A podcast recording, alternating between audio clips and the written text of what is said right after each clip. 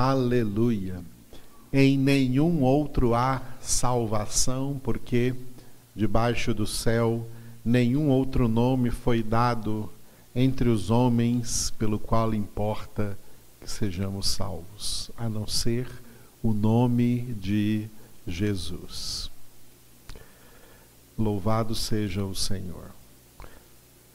A última vez que nós lemos na congregação foi antes da pandemia, o ano passado, se não me engano, o Salmo 119, nós meditamos no primeiro versículo de maneira particular. Hoje nós vamos meditar no segundo, segundo versículo, Salmo 119, versículo 2, que eu dei o título de guardar e buscar. Dois verbos importantes que surgem aqui no contexto deste Salmo 119. Relendo com vocês então, bom, na Bíblia, na nossa Bíblia está escrito: Bem-aventurados os que guardam as suas prescrições e o buscam de todo o coração. No slide, vocês estão vendo no slide que eu não coloquei bem-aventurados, eu já coloquei a tradução mais correta de acordo com o hebraico. Em hebraico está escrito Ashrei, que traduzido para o português é benditos ou abençoados. Eu escolhi então benditos. Benditos os que guardam as suas prescrições e o buscam de todo o coração. Repetindo, benditos os que guardam as suas prescrições e o buscam de todo o coração. Estão vendo nesse slide aí que eu que eu coloquei de letras mais forte, cor mais forte, os dois verbos guardar e buscar. Os que guardam e buscam, os que guardam e buscam, os que guardam as suas prescrições e buscam de todo o coração. Começa com a palavra então benditos o adjetivo benditos, benditos os que guardam e benditos os que buscam, benditos ou abençoados. O Espírito de Deus nesses dias tem nos conduzido a falar sobre bênção. A bênção singular, diferente das bênçãos plurais. Aqui também está falando da bênção singular, a bênção da salvação a bênção que é o estado de salvação. Só existem dois estados espirituais: o estado da salvação e o estado da condenação. O estado da salvação é o estado da bênção. A bênção não é uma coisa, a bênção é um estado. E a, o estado de condenação é o estado da maldição. Maldição também é um estado. Todas as pessoas que não são convertidas, elas estão no estado de condenação e, portanto, elas estão no estado de maldição. Por isso, essas pessoas não são benditas, não são abençoadas. São pessoas malditas. São pessoas amaldiçoadas. Por quê? Porque elas estão debaixo da maldição de Adão. A maldição de Adão está descrita na carta aos Romanos, capítulo 3, versículo 23. Todos pecaram e carecem da glória de Deus ou destituídos foram da glória de Deus. Por um só homem, Adão, o pecado entrou no mundo e desde então toda a humanidade é uma humanidade que já vem ao mundo em estado de pecado, em estado de condenação e, portanto, em estado de maldição. Davi representou cada ser humano quando ele falou de si mesmo no Salmo 51, versículo 5. Eis que nasci na iniquidade, em pecado me concebeu minha mãe. Todos, todos foram concebidos gerados e nascidos em pecado e, portanto, em estado de condenação, porque o salário do pecado é a morte, e em estado, portanto, de maldição. São malditos, são amaldiçoados, porque sobre todos está a maldição de Adão.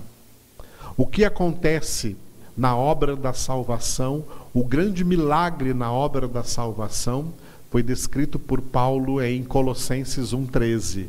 É quando o próprio Deus, Pai, liberta um pecador do estado de condenação, do império das trevas e o transporta para o estado de salvação, para o reino do Filho do seu amor. Essa pessoa mudou de estado espiritual e agora ela não está mais no estado da condenação, ela está no estado de sal, no estado da salvação, ela não está mais no estado da maldição, ela está no estado da bênção. Ela não é mais uma pessoa maldita, é uma pessoa bendita. Não é mais uma pessoa amaldiçoada, é uma pessoa abençoada, porque está em Cristo. Romanos 8:1, Paulo escreveu, né? Nenhuma condenação há para os que estão em Cristo Jesus. Estar em Cristo significa não estar mais no estado de condenação, mas no estado de salvação. Estar em Cristo. E todo aquele que está em Cristo reconhece como o apóstolo João também reconheceu e descreveu em 1 João capítulo 5, versículo 19. Sabemos que somos de Deus, mas o mundo inteiro jaz no maligno. São dois estados espirituais. A benção é um estado Ser abençoado, ser bendito, é ser salvo, é ter sido alcançado pela graça, é ter sido alcançado pela obra da salvação por meio de uma genuína conversão e agora estar buscando a sua santificação. Seguindo a santificação como está escrito em Hebreus capítulo 12, versículo 14: Segui a paz com todos e a santificação, sem a qual ninguém verá o Senhor. A obra da salvação tem três níveis. O primeiro nível, a conversão, o segundo, a santificação, e o terceiro e último, a glorificação. Fomos convertidos para ser santificados. Estamos seguindo a santificação, estamos sendo santificados para ser glorificados. O que este versículo 2 do Salmo 119 diz é que estes homens salvos, alcançados pela graça, portanto, esse versículo não está falando da humanidade toda, mas somente dos filhos de Deus, dos que foram feitos filhos de Deus mediante a obra da salvação, benditos, eles são benditos. Os outros todos são malditos. Benditos os que fazem o que? Guardam as suas prescrições e o buscam de todo o coração o que são essas duas coisas? Guardar as suas prescrições e buscar a Deus de todo o coração são dois verbos que resumem o que nós, filhos de Deus, agora estamos fazendo, cooperando, trabalhando juntamente com, operando juntamente com Deus na nossa santificação, que é o segundo nível da salvação. Já passamos pelo primeiro nível, já fomos convertidos, agora estamos sendo santificados. A santificação é uma obra vitalícia que dura da nossa conversão até o dia que o Senhor vier nos buscar. Estamos em santificação. E o que é santificar-se? Entre outras coisas, santificar-se é guardar as suas prescrições e o buscar de todo o coração. Isso é o que fazemos enquanto estamos nos santificando. Qual é a nossa agenda diária? O que fazemos todos os dias? O que nós, filhos de Deus, fazemos todos os dias? Guardamos as prescrições do nosso Deus e o buscamos de todo o coração. Vamos ver as duas partes desse versículo, a parte A e a parte B. Primeira parte A, Salmo 119, 2a, guardar. Tá? Guardar. Então, só a primeira parte, a parte A, benditos os que guardam as suas prescrições. Repetindo, benditos os que guardam as suas prescrições. Antes de falar de guardar, vamos falar das prescrições. O que o texto traz aqui como prescrições, tá? Prescrições é a palavra de Deus. A palavra de Deus. Por quê? O Salmo 119 é um louvor à palavra de Deus. Durante todo o decorrer deste salmo que nós lemos, cada um dos 176 versículos se refere à palavra de Deus com um apelido que é dado à palavra, né? Prescrições, testemunhos, mandamentos, juízos, testemunhos, conselhos e por aí vai, né? Várias, vários termos, todos eles se referindo à palavra de Deus, são repetidos durante os 176 versículos deste salmo. Neste versículo 2, de maneira especial, a palavra de Deus é chamada de prescrições. Prescrições. No plural, prescrições, coisas escritas previamente. Coisas escritas previamente. Ou seja, a escritura é escrita do próprio Deus, é escrita sagrada do próprio Deus.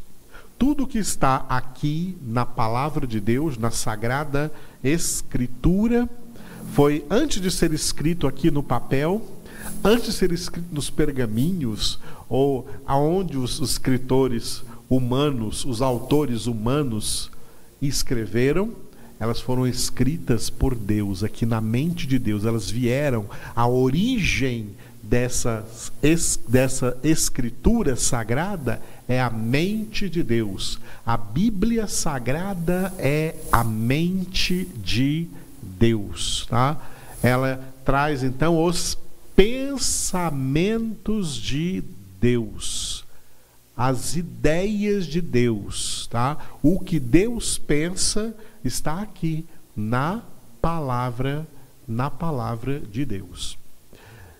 E o apelido da palavra de Deus aqui no versículo 2, parte A do versículo 2, como prescrições, prescri algo que foi prescrito ou pré-escrito. Prescrição, pré, prescrição vem de da, algo que foi pré-escrito, escrito antes. Palavras determinadas por Deus antes mesmo da fundação do mundo. A palavra de Deus já estava escrita na mente de Deus e ele então está agora prescrevendo para nós estas palavras, tá? Escrevendo para nós essas palavras, para que se cumpra em nós todo o propósito da Escritura Sagrada, que é, por exemplo, o que nós podemos ler na segunda carta de Paulo a Timóteo, 2 Timóteo, capítulo 3, versículos 16 e 17. 2 Timóteo 3, 16 e 17. Toda a Escritura é inspirada por Deus e útil para o ensino, para a repreensão, para a correção, para a educação na justiça, a fim de que o homem de Deus seja perfeito e perfeitamente habilitado para toda boa obra. Toda a Escritura se compõe de coisas prescritas por Deus para os seus filhos, para os seus filhos obedecerem, para os seus filhos guardarem. Bom, coisas que Deus determinou antes que fôssemos convertidos, para que, uma vez convertidos, é de acordo com essas coisas que foram escritas que nós agora temos que viver, tá? Que nós agora temos que viver. Foram coisas prescritas, prescritas. Então, quando você foi convertido, Deus entregou para você a palavra aqui, ó. Isso aqui é o que está agora prescrito, foi escrito antes, para que de agora em diante você pratique, tá? Prescrições. A palavra prescrição escrito antes, ela mostra um dos dois caracteres importantes da escritura. A, a escritura tem o caráter preventivo e o caráter corretivo. Tá? A palavra prescrição ou prescrições no plural, como temos aqui no versículo 2, traz para nós um caráter preventivo da Escritura. Através das suas prescrições, Deus previne os seus filhos para que não venham a cair em pecado, não venham a cair em tentações, não venham a cair em erros, não venham ter atitudes erradas, não tomem decisões erradas, não façam escolhas erradas na vida. Saibam viver na vida porque estão previamente instruídos, estão prevenidos. O caráter preventivo, ele é melhor do que o caráter corretivo. Por quê? É melhor não cair no erro por, por estar prevenido do que cair nele então ter que ser corrigido porque nem sempre a correção vai trazer restauração. Nem todos são corrigidos. Nem todas as quedas são eh, restauradas. Nem todas as pessoas que caem são restauradas. Muitas pessoas caem e jamais são restauradas. Portanto, são quedas definitivas. Por isso, Jesus disse: olha, em caráter preventivo, vigiai e orai para que não entreis em tentação. O espírito, na verdade, está pronto, mas a carne é fraca. Então, a palavra de Deus, prioritariamente, nos ensina a ser prevenidos de toda, de toda espécie de mal, a nos prevenir de toda espécie de mal. Isso tem a ver também com o que falamos anteriormente, com o temor do Senhor. O temor do Senhor nos leva, por isso que o temor do Senhor é o princípio da sabedoria, o temor do Senhor nos leva a perscrutar as Escrituras o temor do Senhor nos leva a ter o nosso prazer na palavra de Deus e, movidos por esse prazer nela, meditar de dia e de noite, porque fruto dessa meditação será a prevenção que a palavra de Deus nos traz para não cairmos em armadilhas aí no mundo. Nós vivemos em um mundo minado, vivemos em um mundo cheio de armadilhas. Por isso o diabo é o príncipe deste mundo. É a palavra de Deus que nos dá conhecimento, nos dá sabedoria para saber andar num caminho reto, que é Jesus, no caminho seguro, que é a própria palavra. Jesus é o caminho, a verdade e a vida, a própria palavra de Deus em cujo caminho Satanás não tem autoridade alguma de colocar nenhuma armadilha. Se se desviar do caminho, já caiu em armadilha.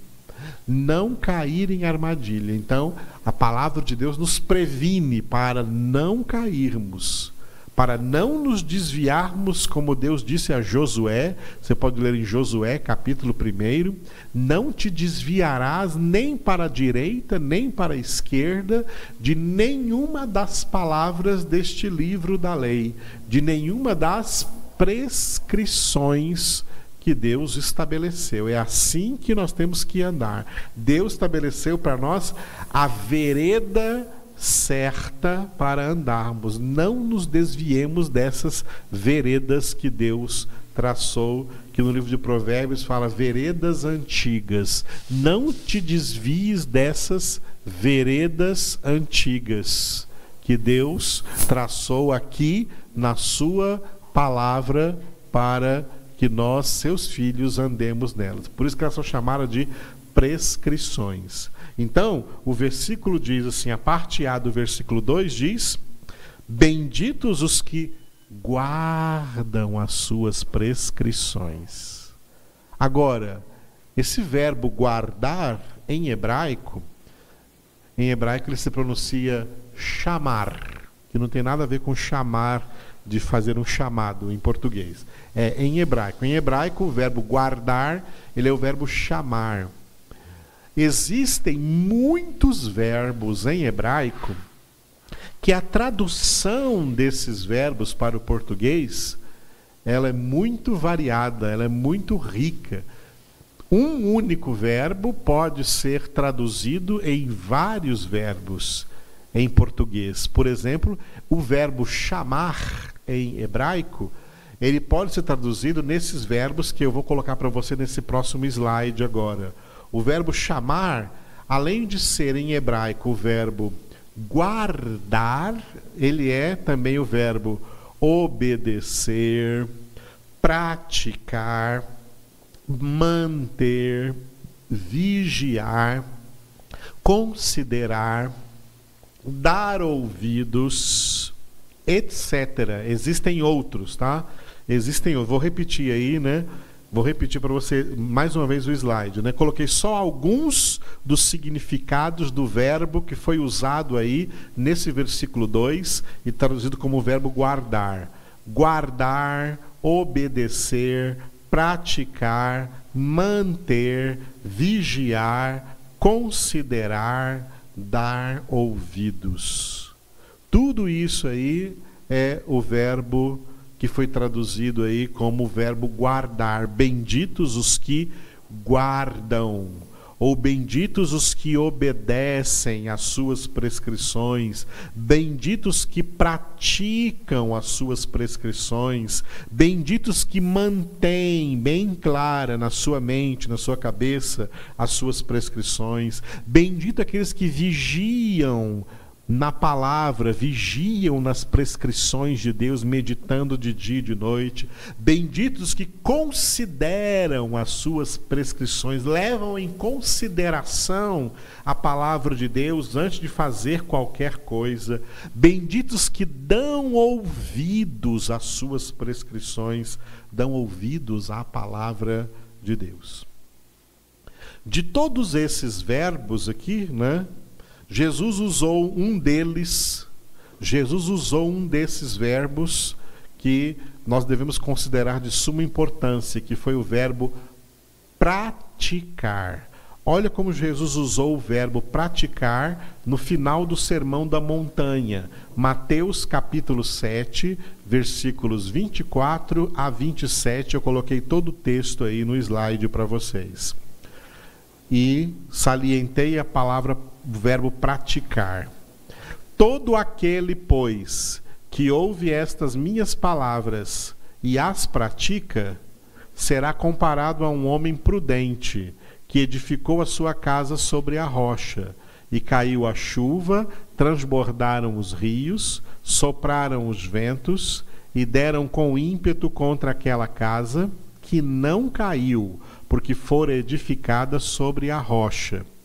E todo aquele que ouve estas minhas palavras e não as pratica, será comparado a um homem insensato que edificou a sua casa sobre a areia, e caiu a chuva, transbordaram os rios, sopraram os ventos, e deram com ímpeto contra aquela casa, e ela desabou, sendo grande a sua ruína. Olha como Jesus usou aqui o verbo praticar. Voltando para o Salmo, né, o Salmo 119, 2a, benditos os que praticam, usando aqui o verbo praticar ao invés do verbo guardar, que é o mesmo verbo em hebraico. Benditos os que praticam as suas prescrições. O verbo praticar tem um significado muito interessante. Através desse verbo praticar, quando Jesus disse aqui nesse slide no, que eu mostrei para vocês em Mateus, todo aquele que pratica, que ouve essas minhas palavras e as pratica, né? O verbo praticar traz dentro de si um sentido muito interessante.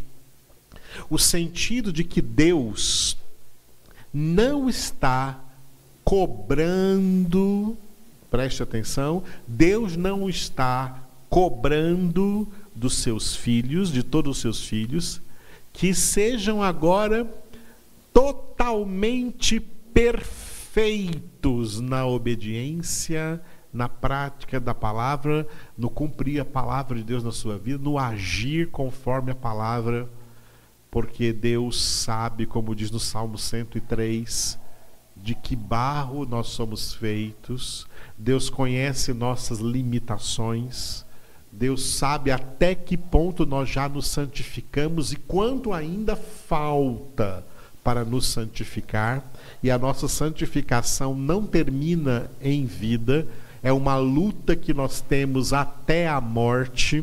Por isso, Hebreus 12, 4 na vossa luta contra o pecado ainda não tendes resistido até o sangue, até a morte. É só depois então que ele mesmo é que vai completar essa obra que ele começou em nós. Mas nós somos salvos por perseverar até o fim nessa nossa santificação. Mas Deus não está cobrando de nós hoje uma perfeição. A perfeição nós vamos atingir ainda. O que Deus está cobrando de nós hoje na Sua palavra é que nós pratiquemos. O que é que você pratica? Você pratica algo que você ainda está aprendendo. Enquanto você está aprendendo, você tem que praticar. Você tem que praticar. Quanto mais você pratica, mais experiência você vai ganhando e mais aperfeiçoado você fica naquilo que você está praticando. Agora, a pessoa que não pratica, ela não ganha nenhuma experiência. Ela perde tempo de ganhar uma experiência porque ela não pratica. Então, quem não pratica permanece na instabilidade e vai cair, grande será a sua ruína, será a condenação dessa pessoa, porque ela não se santifica diante de Deus, ela não pratica a santificação, ela não pratica as prescrições de Deus, não coloca em prática. Praticar é fácil? Não, praticar é difícil. Tem algumas coisas mais fáceis de praticar, tem outras mais difíceis de praticar, mas nós temos que praticar todas elas, as fáceis e as difíceis.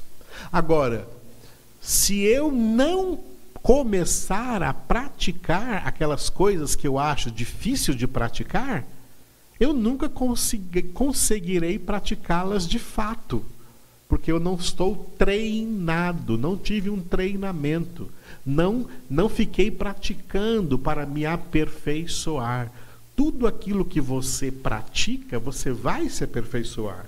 E por mais que você já achou alguma coisa difícil, depois que você começou a praticar, você começou a conseguir lidar com aquela dificuldade, vencer aquela dificuldade e conseguiu praticar aquela coisa. A prática é importante. Esse verbo, então, aqui é muito importante. Esse, essa, esse, esse, esse versículo não está dizendo que essa pessoa é perfeita, mas uma pessoa que está praticando. E quanto mais ela pratica as prescrições, mais ela cresce na presença do Senhor. A parte B do versículo 2 do Salmo 119, eu dei o título de buscar. Eu falei sobre isso na quarta-feira, na nossa no nosso culto de quarta-feira, o primeiro que eu fiz aqui da minha garagem, né? eu estou aqui na minha garagem da minha casa. Então, quarta-feira eu falei bastante sobre buscar o Senhor, e essa parte B do versículo 119, versículo 2b, termina assim: Benditos os que, peguei o iníciozinho, benditos os que o buscam de todo coração.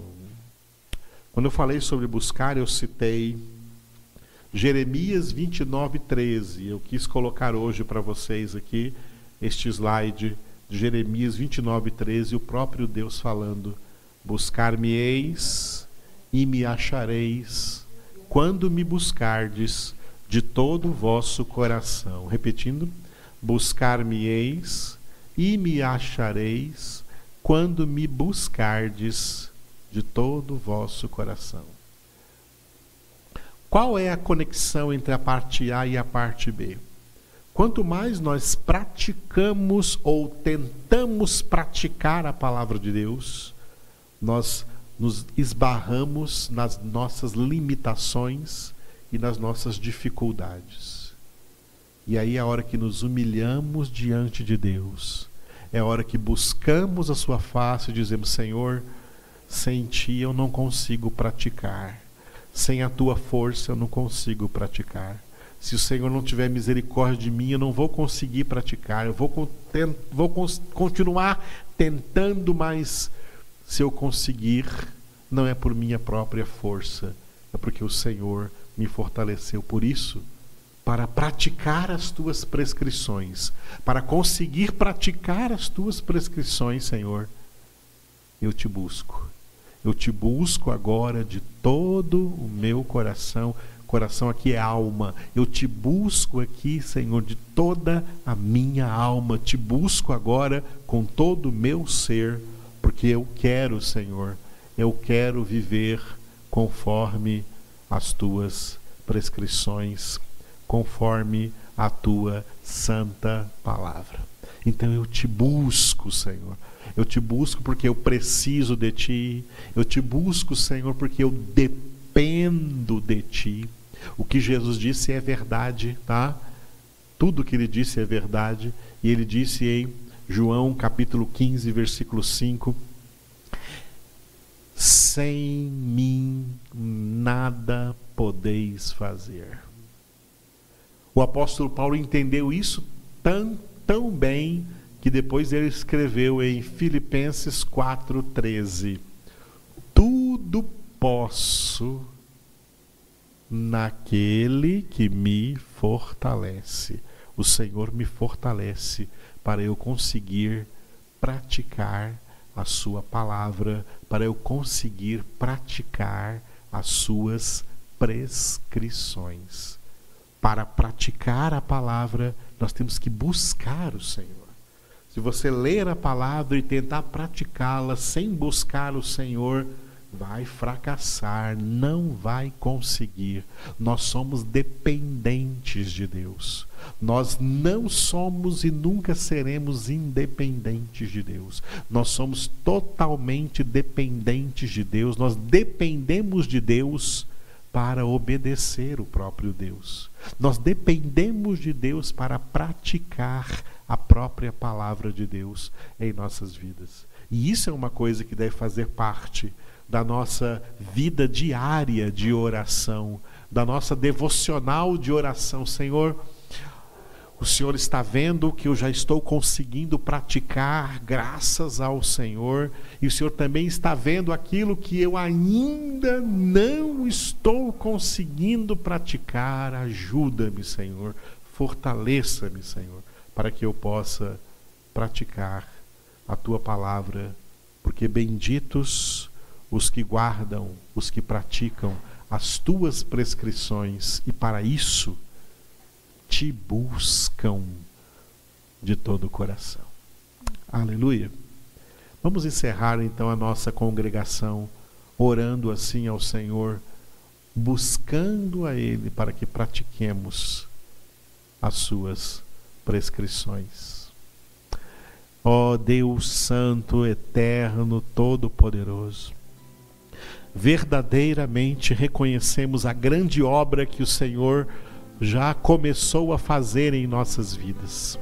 Tu nos libertaste, Senhor, do império das trevas e nos transportaste para o reino do Filho do teu amor, em quem temos a redenção, a remissão dos pecados. E nós te louvamos porque agora, Senhor, nós temos a responsabilidade pessoal de cooperar, operar juntamente contigo, Senhor, na obra da nossa santificação. Nós temos que agregar, Senhor, o nosso esforço, como o Senhor Jesus disse que o reino dos céus é arrebatado por esforço e os que se esforçam o conquistam. E como o apóstolo Paulo também deu testemunho dizendo uma coisa faço, esquecendo-me das coisas que para trás ficam, avanço para as que diante de mim estão, prossigo para o alvo, para a meta, para conquistar aquilo pelo que também eu fui conquistado por Cristo Jesus. Fortaleça-nos agora, Senhor, para que nós continuemos a percorrer essa carreira que nos está proposta, olhando firmemente para ti, Jesus, que és o autor e consumador da nossa fé. Conduza-nos, Senhor, pelo poder do teu Espírito Santo para que nessa caminhada de aperfeiçoamento, de santificação, nós cresçamos cada vez mais na prática das tuas prescrições, na prática da tua palavra, Senhor, em nossa vida, em nossa conduta, em nosso caráter, em nosso pensar, em nosso falar, em nosso viver, em nosso agir, nas decisões, nas escolhas. Oh, Senhor, que sejamos norteados em tudo somente pelo Senhor, somente pela palavra do Senhor que nós te busquemos, ó Deus, que nós te busquemos de todo o nosso coração. Eu entrego a Ti essa reunião de hoje que fizemos aqui de maneira virtual, Senhor. Entrego a Ti a nossa ceia de amanhã. Abençoa que todos participem aí em seus lares, ó Deus, e nós juntos, juntos em espírito, na mesma comunhão, possamos cear todos os dias, alimentando-nos da palavra do Senhor. Oramos, ó Deus, em teu nome, para a tua glória. Amém.